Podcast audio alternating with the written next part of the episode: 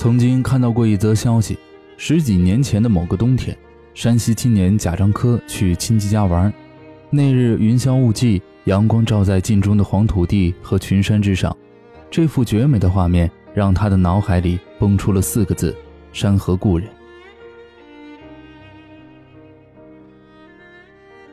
我一直认为贾樟柯从来不是在拍电影，他只是在用镜头记录记录时代，记录小人物，记录情感。电影由三个片段组成，跨越三个时空。一九九九年，中国北方小城汾阳，尘土飞扬，空气浑浊，破损的公交车、摩托车、小汽车发出轰鸣刺耳的响声，街边卖早餐的铺子蒸汽腾腾。炮火声，人声鼎沸。那时，小城里欣欣向荣，热闹非凡。涛一直徘徊挣扎在朋友煤矿主张晋生和矿工梁子的三角关系之中，最后，涛选择了嫁给张晋生。梁子面对他的选择，无奈接受，或者没有勇气接受。梁子执意要远走他乡。他说：“我不会再回来了。”他把家里的门锁好后，用力把钥匙抛向了屋顶。涛伤心地对梁子说：“你连一句再见都不给我。”梁子说：“那天在迪厅已经说过了。”他背着包，孤傲地离开，留给他一个凄凉的背影。二零一四年，十五年后，依旧在底层挣扎如青苔一般求生的梁子已重病缠身，因昂贵的无法支付的医药费，他没有去医院治疗。他带着妻子和儿子回到故乡，回到十五年前住过的灰尘厚重、破落颓败的房子，等待生命最后一刻的停摆。这是弱小个体在时代命运面前的卑微。那时，涛已经离婚，前夫张晋生准备带儿子移民澳大利亚。再也不会有这样的一个时代。转眼间，物是人非。这三十年，国家经济的飞跃和巨变，现代对文化的侵蚀，同时也对人的心灵和情感造成强大的精神冲击。涛年到四十。涛的老父亲一个人坐火车去异地给朋友庆寿，在火车站等老朋友来接时，闭眼休息的时候逝去，连一句告别都没有给到他。涛赶到医院，医生问他是土葬还是火葬，而他在阴暗破落的小医院痛哭泣不成声。人到中年，开始面对。一个又一个身边至亲好友的逝去，一个你亲近的人，与你说过话、谈过天，与你在一个桌子上吃过饭，与你并肩而坐过，与你朝夕相处过的人，突然消失在广阔茫茫的人海，此后不再出现在你的身边，不能再见面。涛的孩子从上海回来参加外公的葬礼。七岁，他看着孩子打扮时髦，一口标准的普通话，还夹杂着几句英语，不再留有山西的一点点印记和气息。涛和儿子颠沛大半个中国，乘坐火车送他回上海。孩子问涛：“为什么不坐高铁或飞机呢？”母亲涛说：“慢车，这样。”我就可以多一点时间陪你。对孩子说，无论什么时候回来，你都有一个家。人总是孤独的，每个人只能陪你走一段路。二零二五年，涛的儿子长大成人，住在澳大利亚。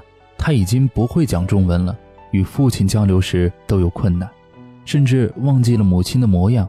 他只记得母亲的名字叫。涛，波浪的意思。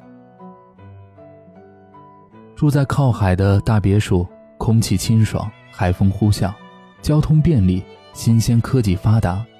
而中方思维与西方的思维强大的差异，他与父亲的矛盾剧烈。影片的结尾，留在故居孤老终生的涛，穿好冬装棉衣，牵着狗，慢悠悠地走到室外空旷的地方。大雪纷飞，片外音响起年轻时跳迪厅的舞曲。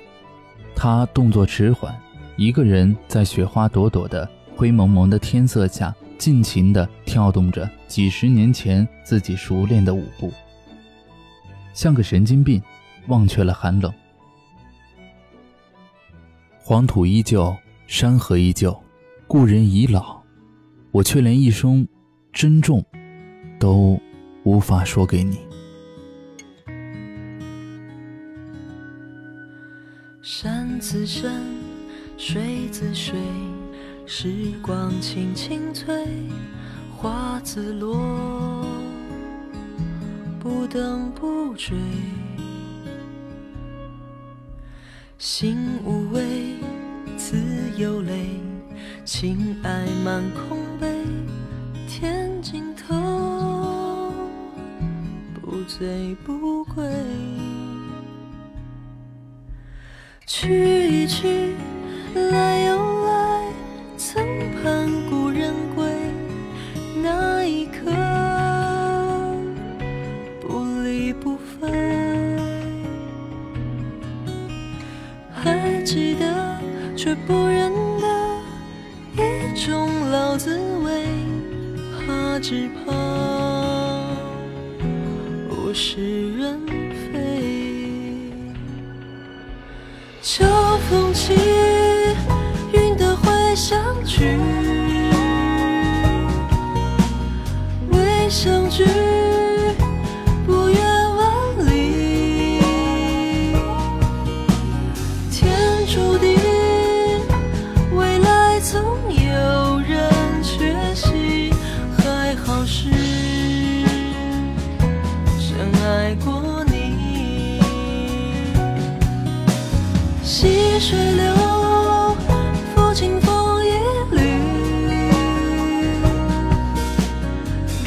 上去